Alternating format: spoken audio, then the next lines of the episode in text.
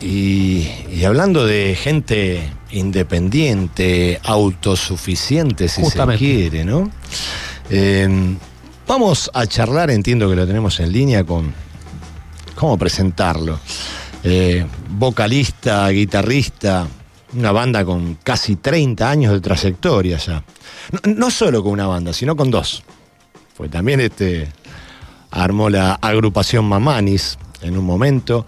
Eh, tiene 17 discos, creo, más o menos 17 discos entre estudio, en vivo, DVDs. Eh, entre sus canciones tiene una muy conocida que es este, el himno del Cucumelo. Usted lo debe escuchar, lo debe haber escuchado, eh, Francil. ¿Por qué me señala así? ¿Por qué? Igual sí, sí, lo escuchan. De más. Temazo. Este, bueno, un enorme, un, un también un independiente, eh, un autogestivo, un ícono del, del rock nacional, también underground y, contracultural, como hablábamos el semana, la, semana pasada, si se me permite. Eh, ya se dará cuenta que estamos hablando de Hernán de Vega el Cabra, el vocalista y guitarrista de Las Manos de Felipe. Estás ahí, Hernán, querido. Buenas noches. Buenas noches, acá estoy, gracias. Un saludo a todos. ¿eh? Saludo, cabra. Es, es un placer. Estamos acá. Yo soy Gonzalo Muñoz. Estoy acá con ¿Qué tal, Gonzalo? Julián Rodríguez y Julián Francil. Me acompañan en la mesa. Es un placer enorme Bien. tenerte acá, Cabra. Y Bueno, muchas gracias. eh, yo te, te digo en principio una, una opinión mía. Para mí vos sos el Goyeneche del rock argentino. No sé qué te parece. Por la, Gracias. por la forma en que expresás, vos no solo cantás, vivís la letra, Mirá, la transmitís me así crié- como el polaco. Me crié mirando al polaco porque vivía a la vuelta de la casa del polaco yo. Wow. Y me acuerdo que cuando pasábamos dando vueltas con los karting, las bici, que yo era chico, él estaba siempre en la manzana enfrente, colgaba jilgueros, tenía pajaritos, viste, en la jaulita, Sí. Y lo colgaba en el palo de luz de la esquina y se quedaba horas. Nosotros sabíamos que era el famoso del barrio. El polaco Así Goyeneche. Bien, bien. Sí, Es el barrio. eh. claro, claro. Ahí, vecino del polaco, mirá, fantástico. Justo que yo te tenía ahí con, relacionado con, con este otro héroe. Che, y, y me parece, cabra, que es imposible a vos encasillarte, porque también hacen, han hecho pan, cumbia y hasta tango, ¿no? En el, en el famoso eh, Gorrión Porteño, que es un tango, has hecho de Sí, todo. yo tengo tengo una agrupación eh, tanguera, Chechino, que ya sacamos Ah, tres discos sí, y compongo tía. En realidad ahora soy más tanguero que otra cosa, estoy casi obsesionado con el tango. Ah, mira vos. Eh, Sí. Bien, bien, bien. Se- ¿Será que uno cuando va avanzando en edad, este, el tango nos espera siempre? Y sí, más como te conté, que yo me crié de chico ahí en Saavedra, que era un barrio muy tanguero, y Goyeneche y todo. Como que después te vuelve todo. Claro. Bien. Juli, Francil. ¿Qué tal, cabra querido? ¿Cómo estás? ¿Qué tal, Julián? Me gustaría arrancar eh, por, o continuar, mejor dicho, por, por esta continuidad de Fiebre de Viernes, preguntándote por las novedades al respecto de las manos. Está el libro Tienen el poder y lo van a perder, de Diego Ziegler. Ese libro, ¿eh? Lo están promocionando, sabemos que es de las últimas novedades que hay en tiempo de pandemia con respecto a las manos. ¿Qué nos puedes contar respecto a la audiencia? Eh, y bueno, ahora ya nos doblegó la, la cuarentena y la falta de, de trabajo. Así que en este momento, bueno, de lo que fue desde que empezó la cuarentena, pudimos hacer eh, un par de temas nuevos. Hicimos uno con Quilato, que es un trapero de Misiones, un tema con él apenas entrada la cuarentena. Después, eh, y cuando se había abierto un poco, eh, hicimos la presentación del libro con Diego y planeamos la gran presentación y bueno, eso ahí se volvió a cortar todo. Y así que novedades artísticas no muchas y cada uno está sobreviviendo como puede, como todos los músicos Ahora- y música del país. Fue como una, una pequeña ilusión, como un oasis en el desierto, esos meses de semi-apertura que hubo entre, eh, entre Sí. situación más crítica y bueno. Primera ola y segunda, sí. Claro, Sí. como una segunda oportunidad, si quiere, que es un poco la, la línea, es con un poco el eje temático de este programa, estamos hablando un poco de las segundas oportunidades. Y digo, parece una segunda Sí. oportunidad eso que pasó entre enero y marzo, enero y abril, Y claro, de nuevo... Y bajaron los casos y no sé, lo que la gente quiere salir y, sobre todo los que tienen que trabajar. Nosotros habíamos vuelto a llenar la agenda. Claro. Yo ya me había olvidado de la agenda. Pero bueno, hay que... Tenemos que, hay que luchar por vacunarse y, y hacer cuidarse todos y en algún momento volverán los shows, el trabajo. Claro, prioridades, tiempo de prioridades, ¿no? ¿Tiene forma este, las manos de Felipe, igual de, te pregunto así, en confidencia entre nosotros, de, sobrevivir sin, sin trabajar o...? Eh, no, no tenemos posibilidad, porque nosotros como muchos músicos siempre vivimos medio al día y nosotros no es que laburamos todos los días, pero a la semana vivíamos, porque vivíamos de tocar los fines de semana. Y mira, y personalmente yo eh, cambié el auto por una Fiorino, estoy laburando haciendo fletes, otros están vendiendo comida para animales. esa es la vida de, esa es la vida del músico. Claro. Eh, sea famoso, ¿no? Qué, difícil, ¿no? Vivir. No, es plata. Qué difícil vivir de la música en Argentina. No sé si en todos los países es igual, pero acá se complica mucho, ¿no? Y encima tenemos como. Bueno, hay que es como un gremio que está un poco verde a nivel de organización. Yo creo que después de Cromañón se empezó a, a cuestionar la, el tema de que los músicos son trabajadores, se empezó a discutir, a ver más claro, a exigirle al Estado el trabajo digno para los músicos, exigirle a nuestro sindicato que no hace nada hace 30 años y luchar, organizarse y tener un sindicato que luche, seguir exigiendo. Como también lo que hicimos, nosotros somos parte de Músicos Organizados. MUR, sí. Que es una agrupación de músicos, claro, que empezó como MUR después del Cromañón. Y nosotros desde que empezó la cuarentena estamos exigiendo subsidios para los músicos, eh, espacios eh, online, eh, pagos para músicos también que no, que no pueden trabajar. Pero bueno, cuesta porque no nos dan absolutamente nada. Bueno, sí, lo autogestivo tiene que surgir ahí, ¿no? Es, creo que es algo de lo que te escuché hablar. Si esperamos algo que venga de arriba. Claro, pero luchar, luchar para que el Estado financie a un trabajador es autogestión pura. Está bien. Porque la autogestión está en la lucha, ¿no? después en lo que de dónde viene la plata. Correcto, sí, sí. Absolutamente. Bueno, este, bueno, siempre tenés este tipo de comentarios en, en, infinidad de entrevistas que te he escuchado, querido este Hernán. Eh, te considero una persona así muy lúcida, con argumentos sólidos al, momento de sostener una postura. Eh, vos, la verdad que no lo sé esto, ¿tuviste algún tipo de formación académica o fuiste autodidacta? ¿Cómo te desarrollaste en ese aspecto en tu vida? No, en realidad soy bastante embrutecido. hice hasta primer año y trabajé de los 13 años. Y no, después empecé a militar a los 19, 20 y ahí como que empecé a, a, tomarle el gusto a, la lectura, algo así, pero la tenía muy anulada. Ah. Y, y hasta y hoy en día la verdad que estoy bastante embrutecido a nivel de leer y todo eso. No, no. que no, no tuve el hábito. Está bien, está bien, pero no, no, es por sobarte el lomo, pero en serio uno te escucha hablar y yo sospechaba que algo de la facultad habías estudiado, por, todos los Pone una escuela, Juan. ¿Por qué no? La Universidad de las Manos de Felipe. La Universidad de la Calle. Sí, claro. Tal cual. Este. Bueno, difícil es un poco soslayar este, con vos el, el tema político, ¿no? Sabemos que tiene mucho contenido político, todos los discos, todas tus letras. Eh, uno que tuvo oportunidad de, seguirlo, de, bueno, yo, mm. yo tengo casi 49 años, fui creciendo en paralelo con vos, somos más o menos de la, misma edad, este, y siempre este, ustedes salieron a, romper cabezas con la letra, a mostrar unas posturas bien definidas, bien claras. Entonces, el, tema político es, es insoslayable ah. este, contigo. Eh, ¿Cómo lo estás viviendo? Te lo tengo que preguntar. igual eh, ponerle, quizás lo que más sobresale por los llamativos son las letras nuestras combativas, porque son como una protesta muy directa.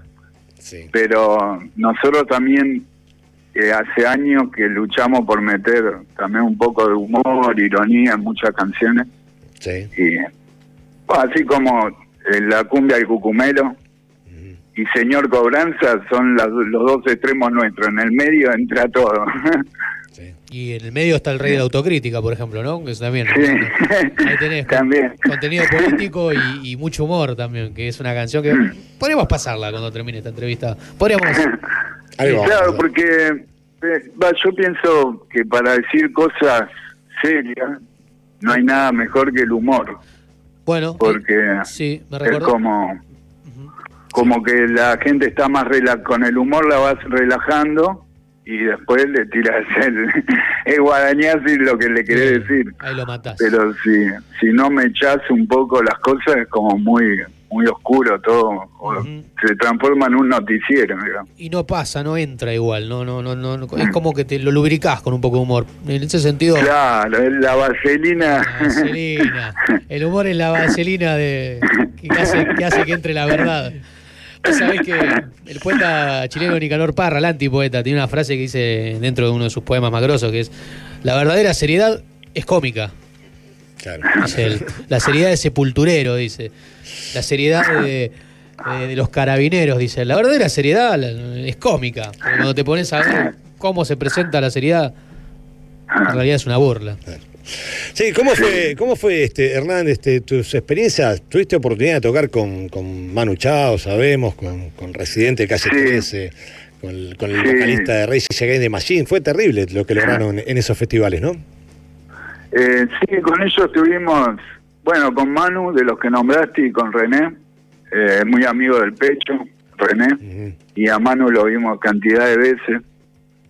Eh, y sí, después con eh, Rocha de Rey de Machine, tuvimos la posibilidad de, hacer una asamblea con él, con estudiantes secundarios que en ese momento estaban tomando un montón de colegios, con los obreros de Sanón y no, no recuerdo quién más, y medio que él pidió que, le cuente un poco la situación política del país, estuvo buenísimo. Sí, sí, parece increíble eso, tener a un vocalista de Rey es de Machine acá en, una asamblea de estudiantes. Lo que, lo que han logrado ustedes con las manos. sí, eso, eh, el motor de las manos de Filippi, si bien todos somos una pieza, pero es el pecho. El pecho es el, el motor, el que motoriza todo lo que después terminamos haciendo todo, ¿no? Pero él tiene esa energía de de conseguir cosas, de, hacer amigos. Tiene una, una voluntad de amistad terrible. Yo soy más gaucho por eso. Sí, de hecho en alguna entrevista cuenta que iba con René, el de calle 13, para todos lados, lo llevaba él mm. a, todos lados. Sí, no, con René hizo una amistad terrible. Y bueno, gracias a René llegamos también. Pecho llamó a René y le dijo, decile a Zach que me atienda. y así fue que llegamos a Zach. Bien, eh, hay, hay, dos temas que, por supuesto, masivamente se conocen, que son Señor Cobranza y el, y el himno del Cucumelo. ¿Cómo, es, te pregunto, que, llega el, himno del Cucumelo a Rodrigo?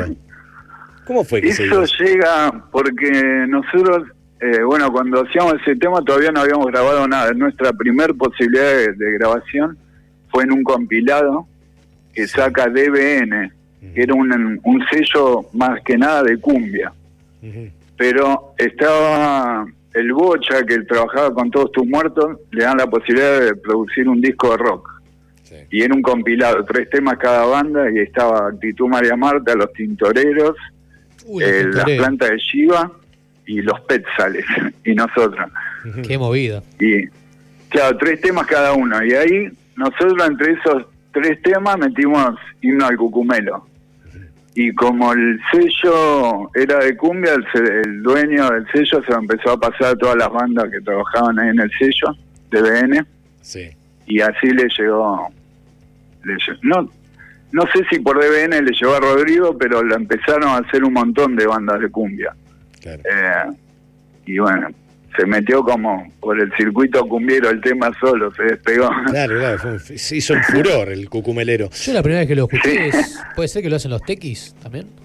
Sí, lo hacen. Sí, y lo sí, hacen sí. con, lo invitan a Juan Subirá Uh, y oh, queríamos están condenados. No, no, no, o sea, tiene un karma esos muchachos con ustedes.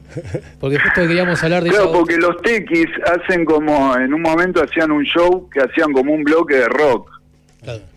Sí, y ahí sí, invitaban a, a Juan y a otro de la Versuit, no sé si a Pepe. Sí, otro de los nueve de la Versuit, digamos. Sí. Creo que a Juan y Pepe. Mirá. Y, y hacían la del Cucumelo. Dos históricos. Y después la hizo también la del Cucumelo Mi Ciego, que era uno un español, Ah, que tenía una canción que era Mueve tu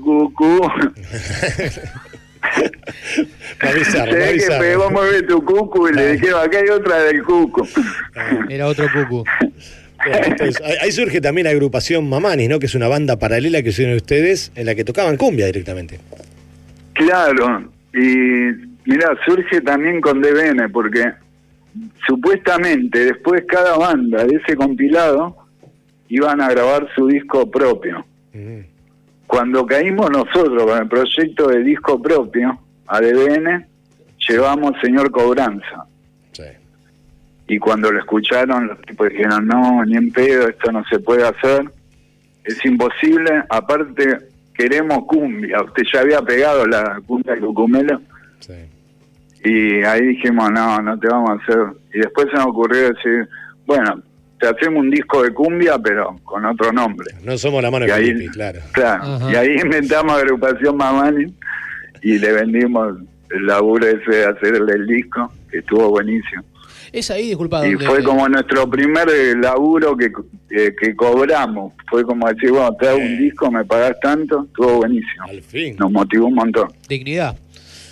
Y hablando de eso, de, de que había sido rebotada por este sello, señor Cobranza, ¿es ahí donde va a parar a la Versuit? Eh, no, después queda, eso fue en el 94. Sí. Y recién el tema lo grabó la versión en el 98. ¿Y es donde se A la versión le llega porque nosotros, bueno, del 94 lo hacíamos en los shows y una vez eh, hicimos una gira en Uruguay y en Cabo Polonio estaba Juan de la Versuit con Dante, que era un, uno que hacía, un pintor, artista gráfico que hacía gráfica para la Versuit. Y, y ahí Juan escucha el tema y se lo pasamos y ya nosotros tocamos todas las noches ahí en Cabo Polonio, así que se lo llevó aprendido seguro. Y después cuando llegaron acá lo empezó a hacer la Versuit, que hasta ese momento la Versuit era independiente, Claro. era. Y nosotros, de hecho hubo una época, después cuando lo empezaron a hacer, que muchas veces nos invitaban a mí y al Mosqui Uf, para cantar el tema. qué grupo, qué tándem, qué dúo. Eso pasó en los 15 años de Madre de Plaza de Mayo en Ferro. Ah, Ahí toca la Versuit, señor Cobranzi nos invita a nosotros. Y pero después lo que sucede, va, sigo hablando, los estoy quemando. No, es lo- lo que todos queremos saber y que escuchar. claro, y después eh, le perdimos el rastro a la Versuit, no nos vimos más por un tiempo. Ajá. Y de repente nos enteramos que Santolaya y Universal habían firmado con la Versuit y que sa- sacaron ese tema y que lo habían censurado. Que eh, el balance que hacemos nosotros después, ah, va después de tanto tiempo, es que fue como una censura eh, a propósito, medio comercial, Claro. que así fue que, que después todo el mundo quería escuchar el tema. Eso es- Pero, si, si para preguntarle del quilombo con la Versuit, eh, ya habían sacado todo, la censura, pero como el tema era inédito, el autor todavía no lo había grabado, necesitaban un permiso nuestro para poder sacar el disco. No estaba registrado en SADIC, digamos. Sí, estaba registrado, Ah. pero eh, si vos querés hacer un tema de alguien y el autor todavía no lo grabó, Ah, necesitas que te lo autorice. claro. y esa fue una traba. Entonces ahí vino el pelado Cordera con los de Universal a decirnos que los Universal quería nuestro disco De hecho, nuestro disco que lo estábamos grabando salió por Universal y fue todo para que le firmemos el permiso El a primero. la Versuit. De ahí Sí, es sí, una, una cosa que hace años que no lo hablo más, por suerte, Sí, pero sí, en una sí, época una solo se hablaba de esto. Por suerte después se amigaron con el resto de la banda, ¿no? Con la Versuit. El público se Sí. renueva. Hay mucha gente que, No, que más quiere, bien, quiere saber, aparte. quiere saber qué pasó ahí porque Sí. eh, hay muchos que piensan que Sí. es Versuit, y no es justo eso. Claro, porque muchos dicen, eh, te lo chorearon. Y en realidad no, la autoría es mía, está todo Claro. en orden. Está Y no fue por ese lado la, la pelea. Buenísimo. Fue porque No se habló en realidad... Claro, porque una vez que nosotros le firmamos el permiso a la Versuit, eh, Universal nos devuelve el contrato y nunca más fabricó nuestro disco y ahí arrancó la Versuit con todo. Oh, sorpresa, no me lo imaginaba. Pero bueno, Así va- termina. vamos a seguir escuchando señor Cobranza por la mano de Filippi. eh, siempre vamos a buscar ahí. Sí, o por la Versuit, que también está más producida. Nosotros éramos unos desaforados en ese momento. Lo único que queríamos era putear, no hacer música. Y hoy es un poco y un poco putear y hacer música. O más hacer música que putear. Nos divertimos Y más. ahora logramos calmar a la bestia. y disfrutamos más. Desde que entró Gaspar, nuestro paso de Gaspar por la banda Bien. fue un poco de paz y de, y de buen sonido y de, y de escucharnos y de aprender más del oficio también. Perfecto. Este, Hernán de Vega, eh, la verdad que te agradecemos un montón, cabra. Eh, ha sido un honor para nosotros tenerte. No, nos queda ganas de seguir charlando con vos un montón, por supuesto. Pero bueno, eh, vamos a seguir escuchando esta, esta entrevista por mucho tiempo más nosotros.